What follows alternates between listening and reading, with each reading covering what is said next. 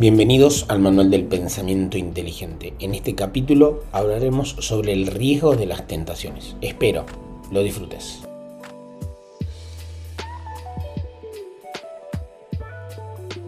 Buenas noches, Nahuel, ¿cómo estás? Buenas noches, Sergio, ¿cómo va? Muy bien, ¿vos? Perfecto. Eh, bueno, nuestro punto de hoy es eh, básicamente el gran proyecto o los proyectos importantes que se nos puedan presentar en nuestra existencia, en nuestra vida. Y hay una perspectiva que vi evidenciada en uno de estos principios, que creo que se repite demasiado. Y yo quiero disuadir si el problema está de si el problema está desde donde yo lo observo o efectivamente hay algo generalizado. El principio básicamente dice sacrificar cosas importantes. Al final todos tenemos solo 24 horas en el día y para alcanzar el éxito hay que sacrificar tiempo de cosas importantes para poder dedicarlo al proyecto más importante. Con esto me pasan distintas cosas en donde yo veo de que en la actualidad nadie está dispuesto a sacrificar cosas, sino que necesita el estímulo inmediato, necesita que todo esté aquí ahora eh, y no es algo con lo cual yo profeso, ponele. O sea, siento que si tengo un proyecto más grande, puedo dejar absolutamente todo de lado por ese proyecto. Eh, o, no, necesariamente tiene que ser tan grande, eh, tiene que ser importante. Por ejemplo, esto. Nosotros sacrificamos todos los viernes y cualquier persona que venga y diga, che, fíjate que está sacrificando todos los viernes. Y yo te decía, no, no, no, bueno, pero esto tiene un fin último. ¿Entendés? Pero te dicen, bueno, pero vos fíjate que has aumentado, no sé qué, tres oyentes en tu podcast, no importa, son tres, son tres oyentes, son tres valiosos, y así sucesivamente con todo. Ahora, siento que en algún punto es como, como que buscan el éxito hoy, sin hacer un sacrificio hoy, de algo que realmente se podría dar mañana. Entonces, mi primera pregunta para todo esto es si vos consideras que esto es así, o, o si tenés exactamente la misma sensación o no. Bueno, em, un atributo importante de la gente que alcanza el éxito en la vida es que eh, son capaces de diferir la gratificación. La capacidad de diferir la gratificación es uno de los elementos que es bastante determinante sobre el éxito en la vida de las personas.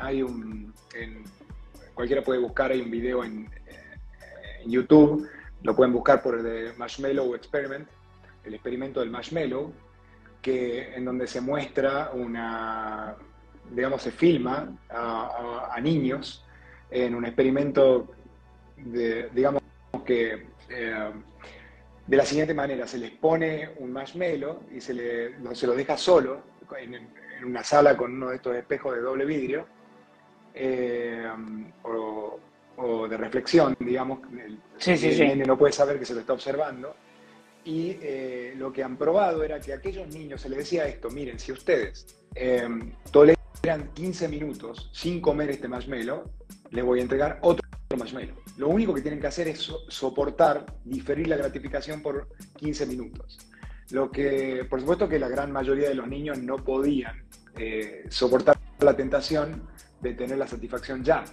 Lo que este experimento encontró y probó es que, pues se hizo, digamos, en una extensión de tiempo, en un plazo largo de tiempo, es que eh, los niños que podían soportar la gratificación, los que se aguantaban de comer el primer marshmallow, fueron los mismos que luego, más tarde en la vida, tuvieron eh, grado, eh, grados de éxito mayor.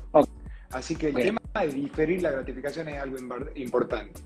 Y por otro lado, con respecto de ese principio en sí, lo que a veces no viene intuitivo, como vos bien decías, la gente, eh, a la gente cuando decimos la gente nos referimos a nosotros mismos, eh, nos cuesta eh, esperar.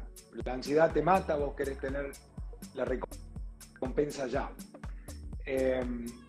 lo que para muchos ya es intuitivo, ya se sabe eso para muchos. Lo que por ahí no es intuitivo es que a veces no solamente tenés que diferir la gratificación, sino que tenés que incluso sacrificar cosas que son importantes para vos. Por ahí en, en cierta dimensión, en cierto aspecto, vos tenés que elegir, priorizar qué es lo más importante. Y cuando decimos qué es lo más importante, eso es subjetivo, es lo que es para vos, es aquello que te enriquece más. La riqueza no es siempre riqueza eh, material. Por ejemplo, cuando vos mencionabas que nosotros sacrificamos un tiempo de todos los viernes para hacer esto, no lo hacemos por un beneficio necesariamente material, sino porque hay un aprendizaje. No hay eh, mejor forma de aprender algo que enseñarlo. Y eh, este acto de, de, ponerme con voz en frío e, improvisar una conversación de, asuntos que nos resultan interesantes eh, es sistemáticamente valioso para, nosotros. Si eso lo hacemos por mucho tiempo, estamos entrenándonos además. O sea, los beneficios son muchísimos. Y por supuesto que es diferente y es subjetivo para cada uno. Bueno, acá, eh, vos fíjate que nosotros hablamos de un beneficio para nosotros, que claramente no es en lo absoluto material, pero y sin embargo, eh, nada, uno ve hasta incluso una evolución de cómo nosotros hemos iniciado, cómo estamos Lo cual para mí evidencia y es parte de, eh, de ese aprendizaje del cual hablabas.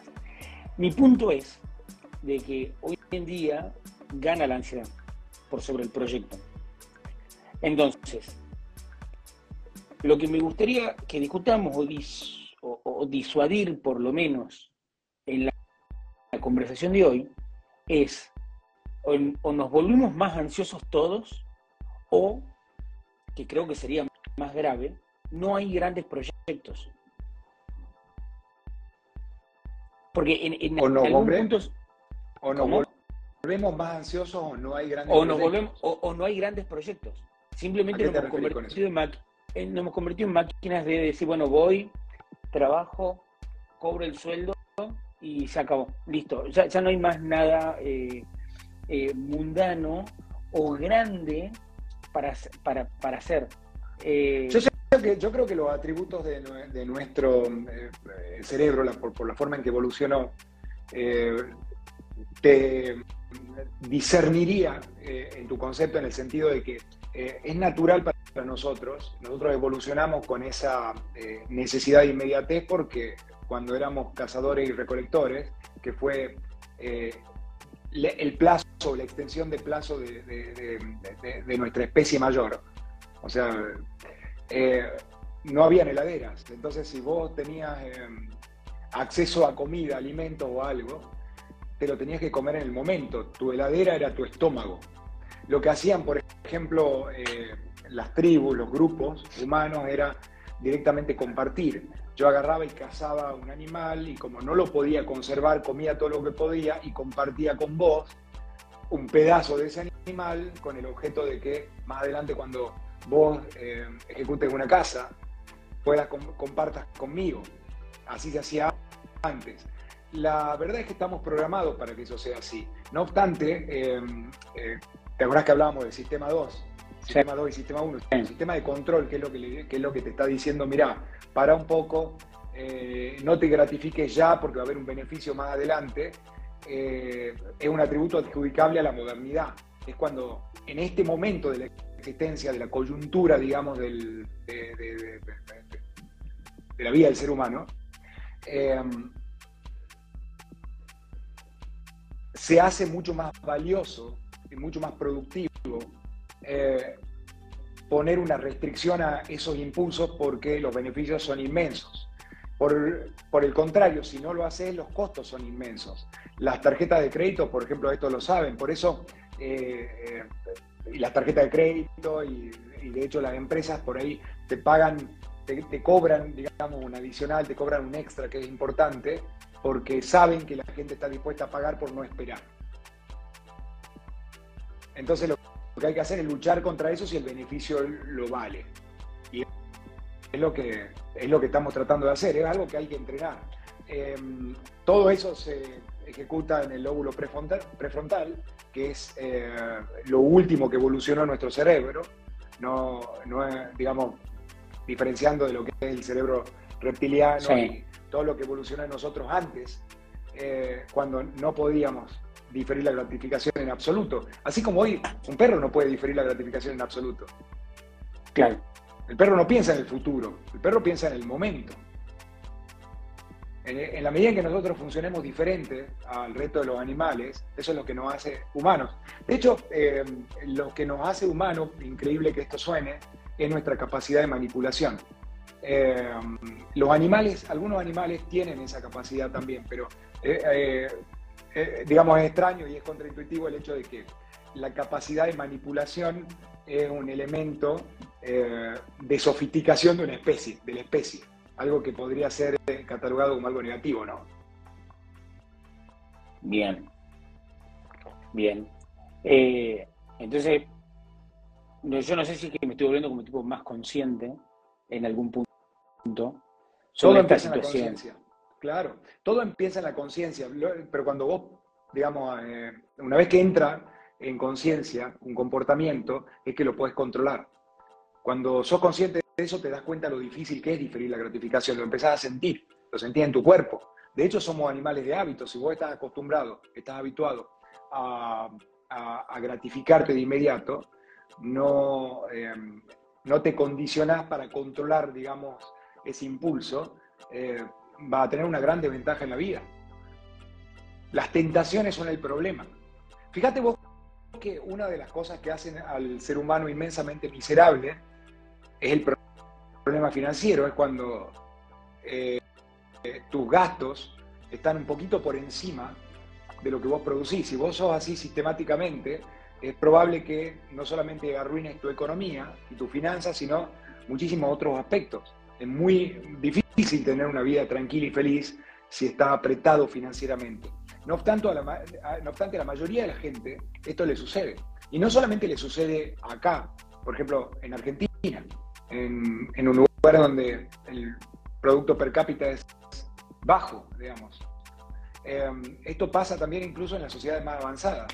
La gente en Dubái, en Estados Unidos, vive eh, debajo del agua y al límite con respecto de su capacidad de gasto. Así que eh, es algo que tenemos que saber que está inscrito en nuestra biología y eh, tenemos la necesidad de controlar hay que entrenarse para eh, poder diferir la gratificación y para eso, por supuesto, hay que fortalecer que la fuerza de voluntad. La fuerza de voluntad se consigue y se entrena con pequeñas conquistas diarias. Vos no a pasar de 0 a 100 en dos segundos, vas a pasar de 0 a 10, vas a ir avanzando de a poquito en pequeñas conquistas diarias, vas a ir eh, comunicándole a tu cerebro que sos capaz de esperar por eh, un poco de placer o por un poco de satisfacción. Si vos en la vida sos capaz de ahorrar el 5% de lo que vos ganás, eh, las consecuencias a largo plazo son inmensamente diferentes a las de una persona que se dedica a consumir un 5% más de lo que produce. Totalmente diferente. En el segundo caso, terminás en la miseria total. No hay forma que tu vida entre en un orden armonioso si no sos capaz de eh, aguantarte eh, y de posponer el consumo o eh, posponer, digamos, la diversión que vos podés extraer de tu dinero hoy. No, y, nada, y esto sí es en algún punto personal, porque me pasaba cuando empecé tipo este proceso de ahorrar y demás, de que por ahí me pasaba de que un mes venía y decía, bueno, me consumo este mes y el mes que viene ahorro el doble. ¿Qué pasaba?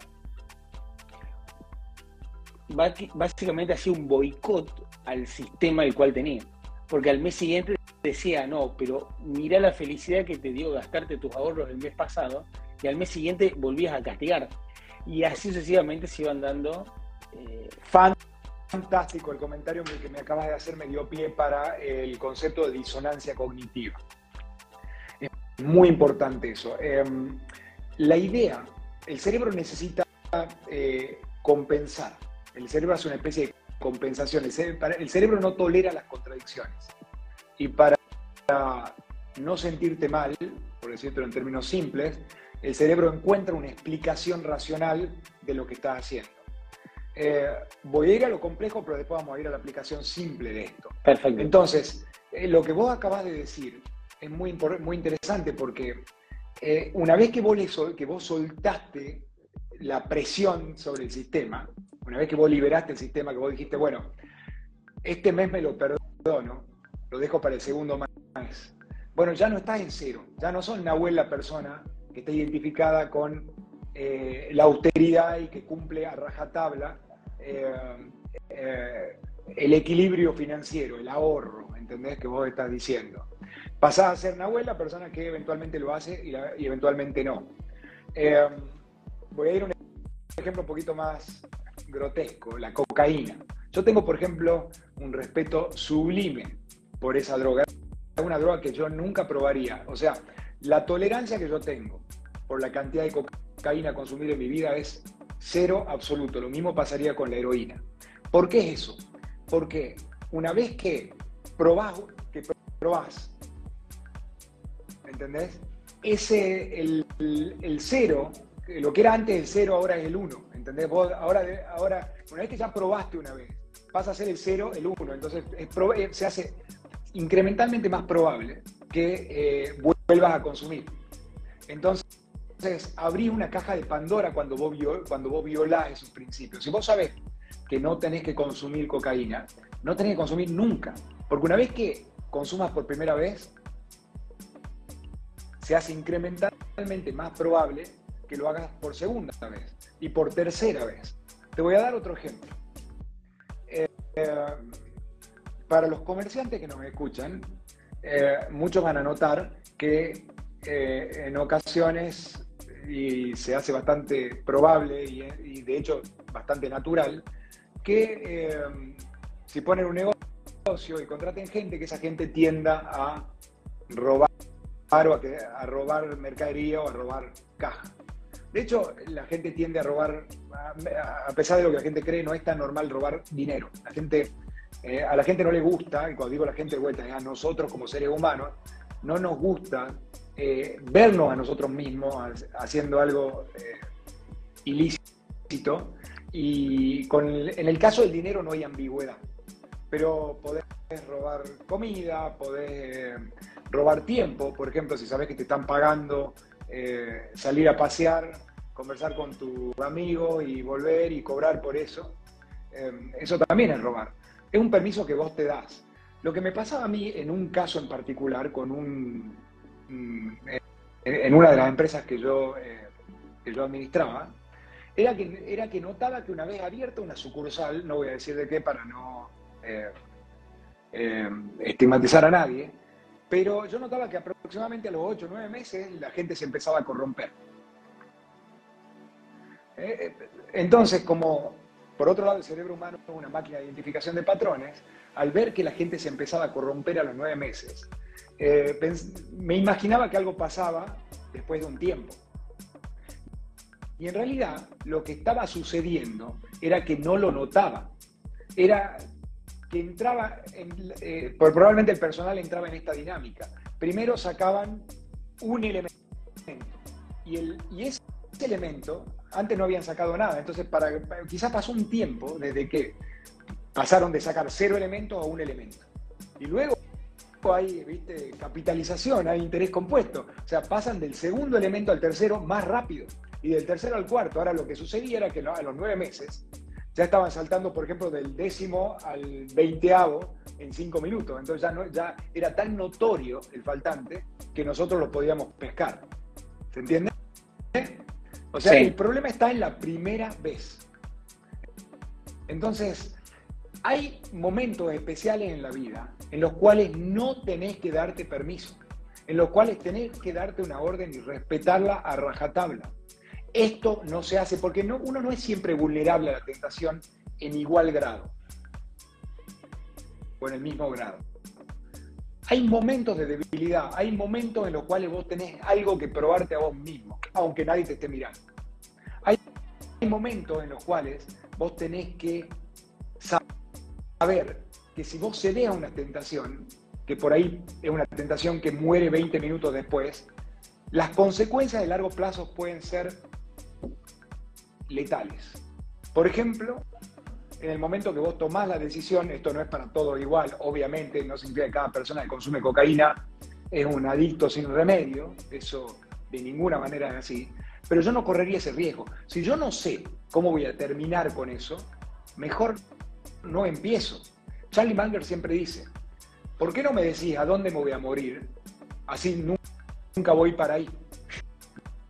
Y ese es un muy buen consejo. Si vos sabés qué es lo que te mata, no empieces.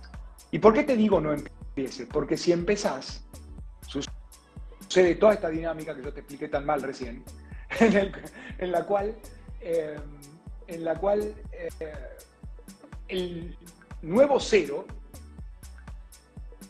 es el 1, es el 2, es el 3. Entonces vas pasando secuencialmente a un daño mayor. Y para cuando, y para cuando tomaste conciencia, las cadenas del hábito, que son demasiado livianas para sentirlas hasta que se hacen demasiado duras y pesadas para romperlas, se hacen cargo de vos. O sea, ya es mucho más difícil, es mucho más complejo revertir, eh, revertir esa dinámica. Lo cual no tiene sentido. Hay veces, en mi opinión, que mucha gente encuentra explicaciones rebuscadas de por qué una persona, por ejemplo, consume drogas, porque es infeliz, porque, eh, porque es miserable, por lo que sea. Y no necesariamente es así. Quizás fue una estupidez, quizás fue simplemente que no quiso decir que no la primera vez en una fiesta y entró en esa dinámica espantosa. Hay que tomar conciencia de eso. Bien. Eh, bueno, aquí Carla nos pone excelentes palabras, muy necesarias en este momento para mí. Muchísimas eh, gracias, Carla. Me alegro de, realmente me alegro de ayudar. Eh, bueno, dos cosas aquí. Uno, yo creo que una vez te dije que sentía que la voluntad era como ese pequeño frasco, era un frasco como de un líquido que uno va tomando para hacer las cosas, ¿no? Entonces yo tengo mi frasquito de voluntad, tomo un poquito y hago lo que tengo que hacer. Obviamente, en algún momento me voy acabando el líquido, entonces voy drenando mi voluntad. Siento que cuando uno falla en ese primer punto, en ese, en ese, cuando pasamos del 0 al 1 que decías recién, para intentar, yo sé que no estamos volviendo al 0, pero para retomar el camino en el 1, lo que yo tengo que drenar de voluntad es mayor que al, a la situación inicial. Exactamente. ¿Y esto a qué se debe? A otro sesgo cognitivo. Em, lo podemos ver en términos de pérdidas y ganancias. Las pérdidas y las ganancias no son simétricas para nuestro cerebro. Y en esto lo vamos a extrapolar a placer-dolor.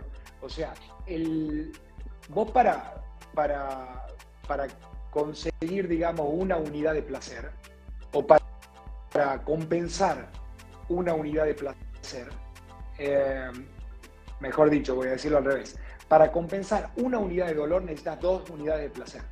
O sea, si eh, el sacrificio, voy a tratar de explicarlo de esta manera, el sacrificio que vos tenés que hacer para compensar una tentación estúpida como la que decíamos recién, es prácticamente el doble del beneficio o el placer que te dio eh, esa pequeña tentación.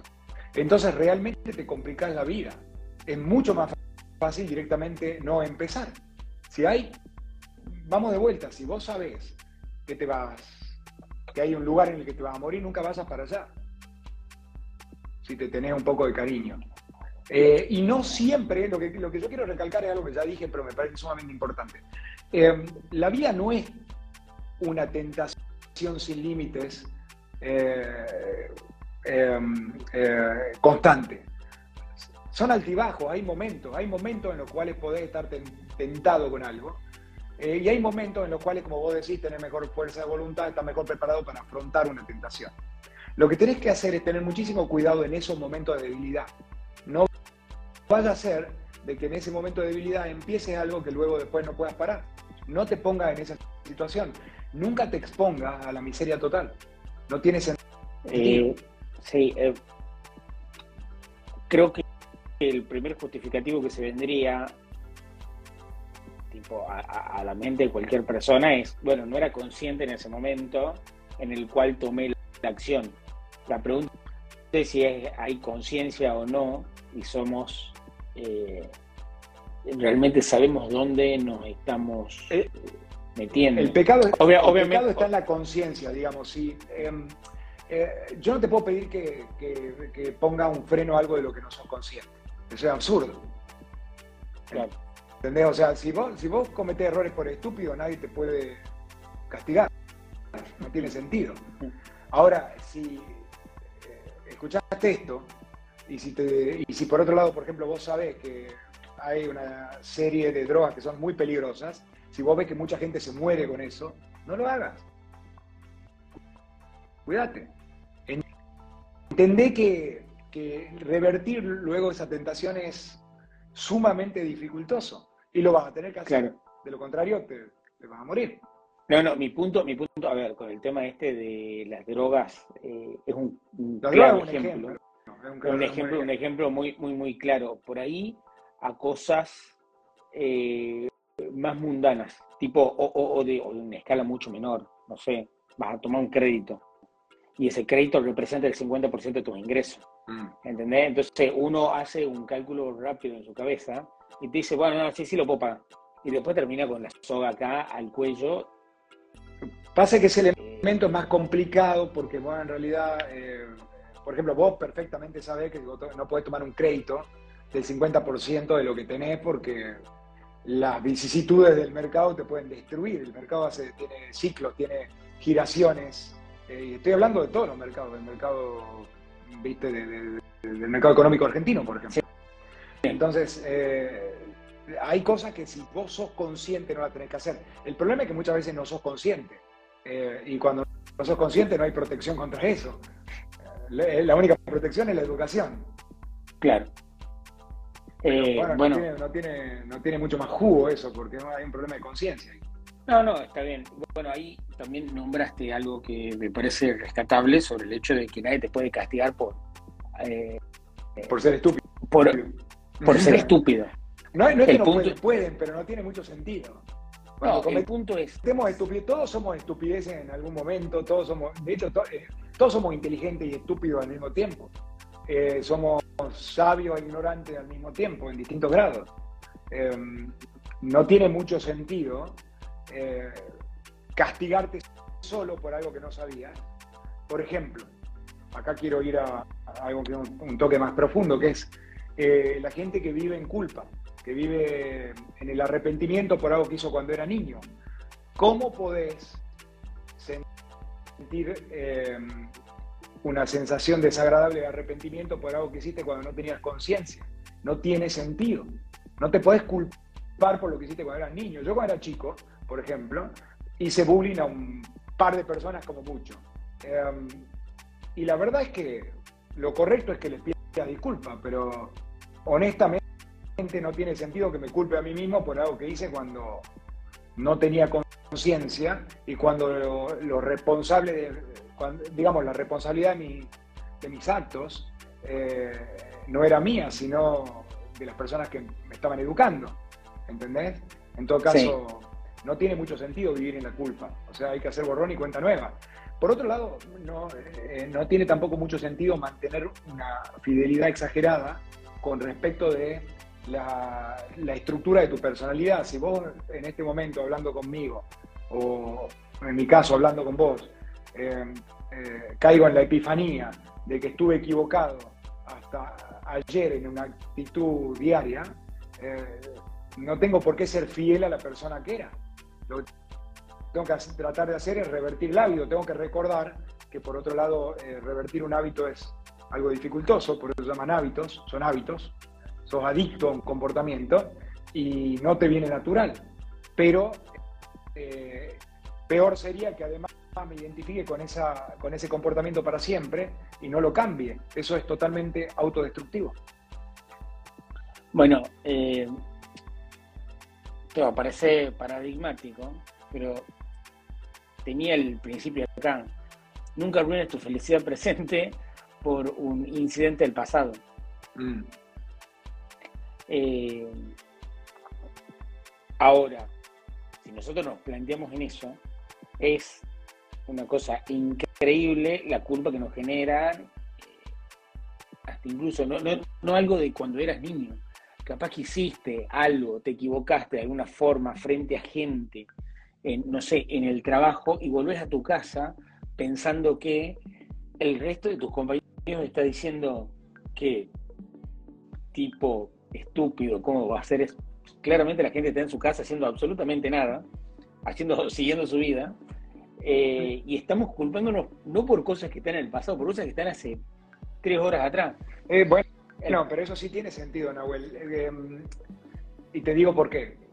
No, mucha gente eh, repite esta idea de, tener cuidado con cómo te hablas, que no vas a hacer que te la creas y que tenés que hablarte con mucho cariño y con mucho cuidado.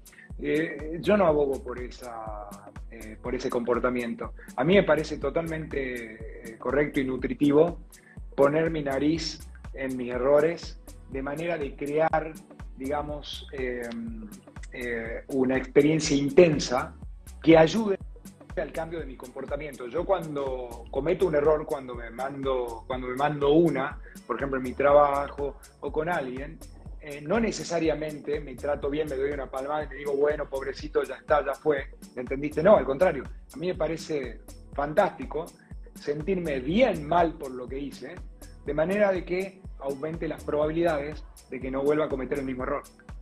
Bien. Eh, estoy hablando, en cambio, el caso en que eh, vos sentís eh, eh, angustia por algo que hiciste cuando eras niño o por algo que hiciste cuando no eras consciente. Si no eras consciente de algo, si yo cometí un error hace media hora por algo de lo que no era consciente, no es razonable que me castigue por eso, porque no era consciente. Sí es razonable que me castigue por un error o por un pecado cometido en el ámbito de algo que estaba dentro de mi conciencia, de algo que yo entendía. Pero es totalmente irracional eh, sentirse mal por algo de lo cual eras ignorante, por un error cometido con buena voluntad.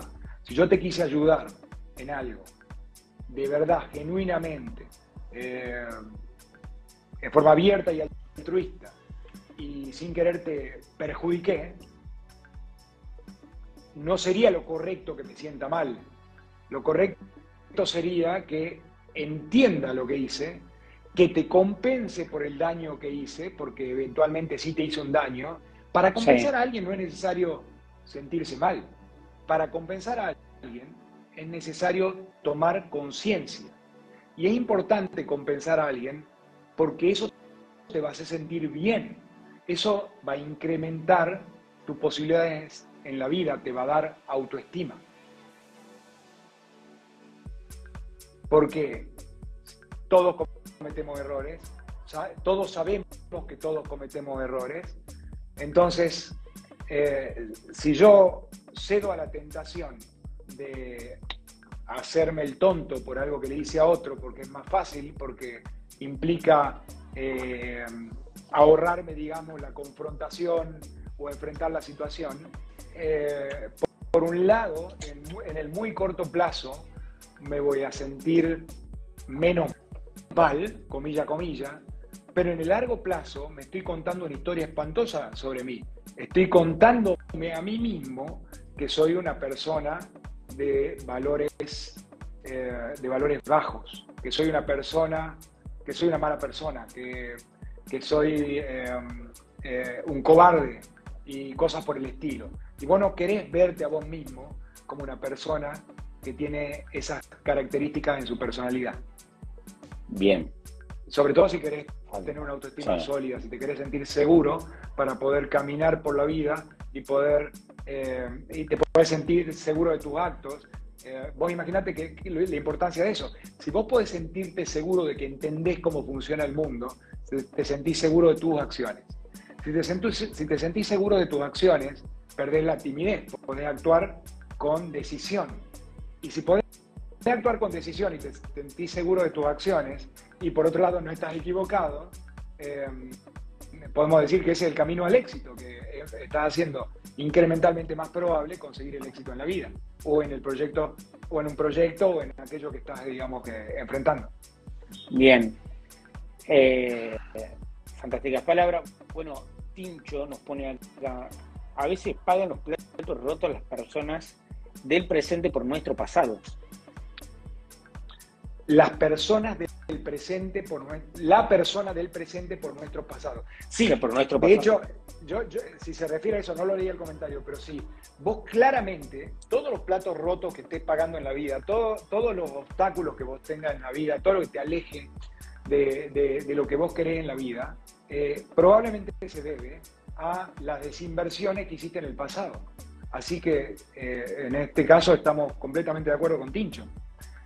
Vos, tu versión presente es el resultado de todo lo que vos sembraste en el pasado.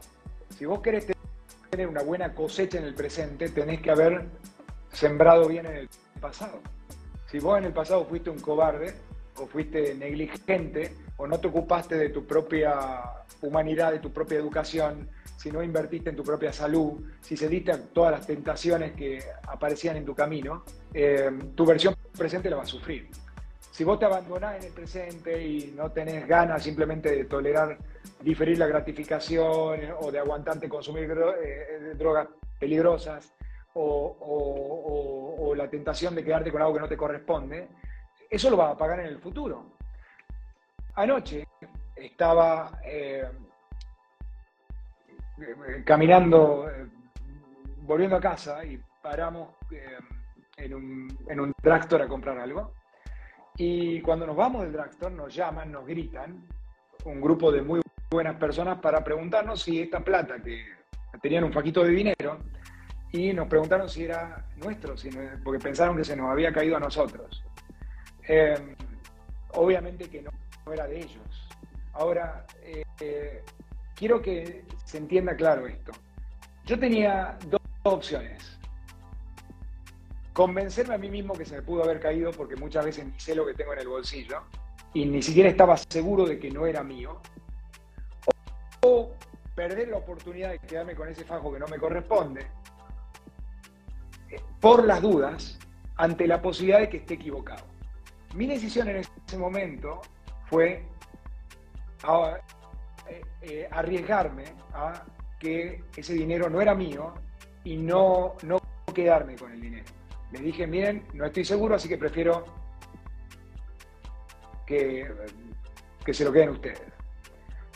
Lo que yo quiero decir con esto, esto no lo hice porque soy buenito, no lo hice porque soy de hecho una buena persona, me considero una buena persona, pero no lo hice por esa razón.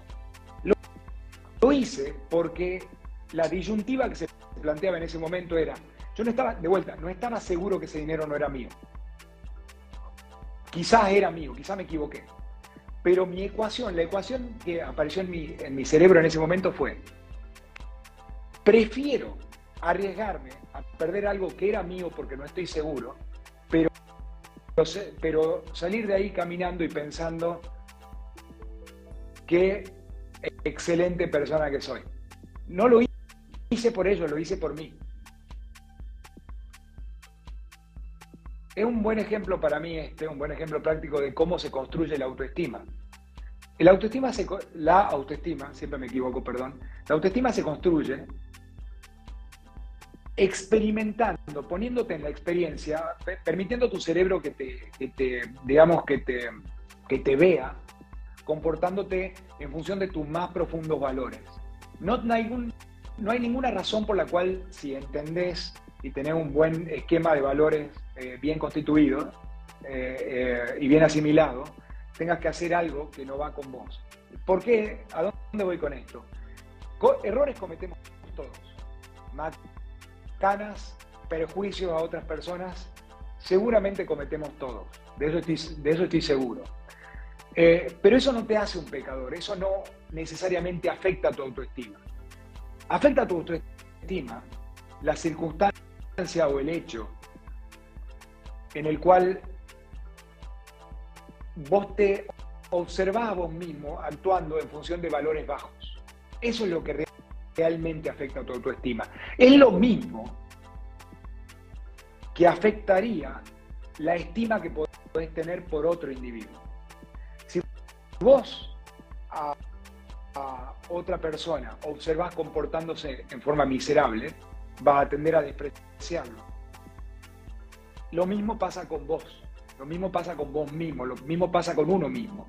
Si uno comete un, un acto o, digamos, comete un delito, aunque nadie lo vea, vos te estás viendo, vos estás construyendo una imagen de vos mismo. Si esa imagen no te gusta, tu autoestima va a sufrir. Entonces, en realidad, en el ejemplo este del kiosco, em, esa cantidad de dinero era a todas luces completamente insignificante comparado con lo que tenía para perder. Si yo entraba en la sospecha, debido a que yo no entro en esa sospecha, de que había hecho algo eh, que no me parecía elevado. No estaba seguro si el dinero era mío, no tenía por qué quedarme con eso. Em, y esto no nos viene natural. Eh, si vos te fijás en, eh, por la cantidad de litigios, la cantidad de, viste, en, un juicio, nunca hay que entrar en una situación de ambigüedad porque el ser humano tiene la tentación en una situación de ambigüedad de interpretar, de interpretarla a su favor.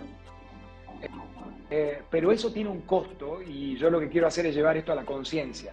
Interpretar la realidad sistemáticamente a tu favor es completamente autodestructivo, porque vos te estás observando a vos mismo, actuando en, función de esas características. Por lo tanto, eh, terminarías afectando tu identidad. Y la identidad es todo. La identidad es lo que se construye a, a partir, digamos, de ser sistemático en una serie de hábitos. Vos no vas a construir tu identidad por portarte bien un día.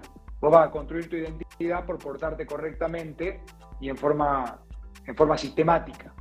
Entonces, tenés que tener cuidado del cero al uno. Yo creo que este, este podcast, el título de este podcast va, va, va, va a ser del cero al uno. Es muy importante pasar del cero al uno. hace muchísima diferencia porque vos nunca sabés dónde termina.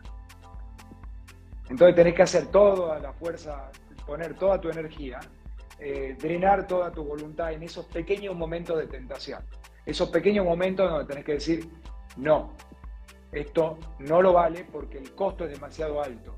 Entonces, eh, como ese costo es difuso, cómo afecta mi autoestima en el futuro, uno a veces tiene la tentación de eh, de, la gratificación inmediata, ¿viste? De quedarte con la plata que no te corresponde, de comer el postre que no tuviste que haber comido, ¿entendés?